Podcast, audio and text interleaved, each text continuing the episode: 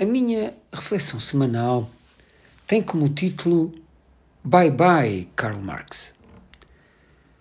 O Partido Socialista enfrenta um dos momentos mais desafiantes da sua história.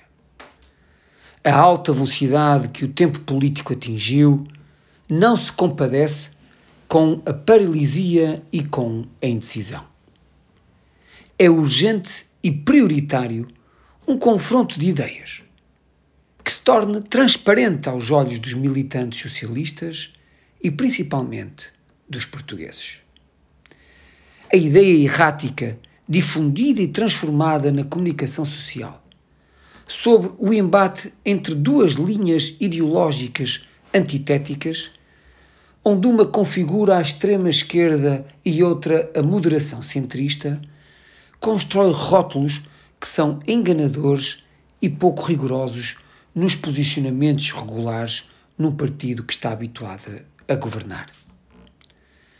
Nos alinhamentos habituais existirão desde os militantes mais românticos e ideólogos aos mais pragmáticos e oportunistas, desde os que flutuam entre a direita social e a esquerda democrática, aos idealistas geracionais e até os militantes que há bem pouco tempo propagavam a necessidade de apagar da história do PS e do país a aliança conseguida à esquerda em 2015 e que agora abraçam a ideia como a única boia de salvação individual. A coerência política é por vezes esquecida e o que vale são os abraços entusiastas aos candidatos que, se forem pelas, captados pelas câmaras, tanto melhor. E mais impactante será o momento para os que têm memória oportunista. Pois bem, no meu partido, no PS, o radicalismo não tem lugar. Desde o terceiro Congresso Nacional, em 1979, onde o secretário-geral Mário Soares apresentou o documento 10 anos para mudar Portugal, proposta do PS para anos 80, um texto programático que defende o modelo do socialismo democrático ou da social-democracia europeia.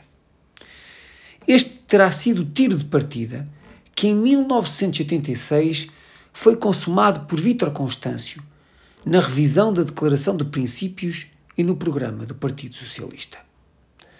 Ora, construir narrativas que carimbam o radicalismo à social-democracia é transformar o cinzento em preto e é a perigosidade deste discurso que desvia as atenções e induz a pensar que tudo o que vem dos ditos moderados é realmente moderado e tudo que vem dos, dos radicais é somente radical.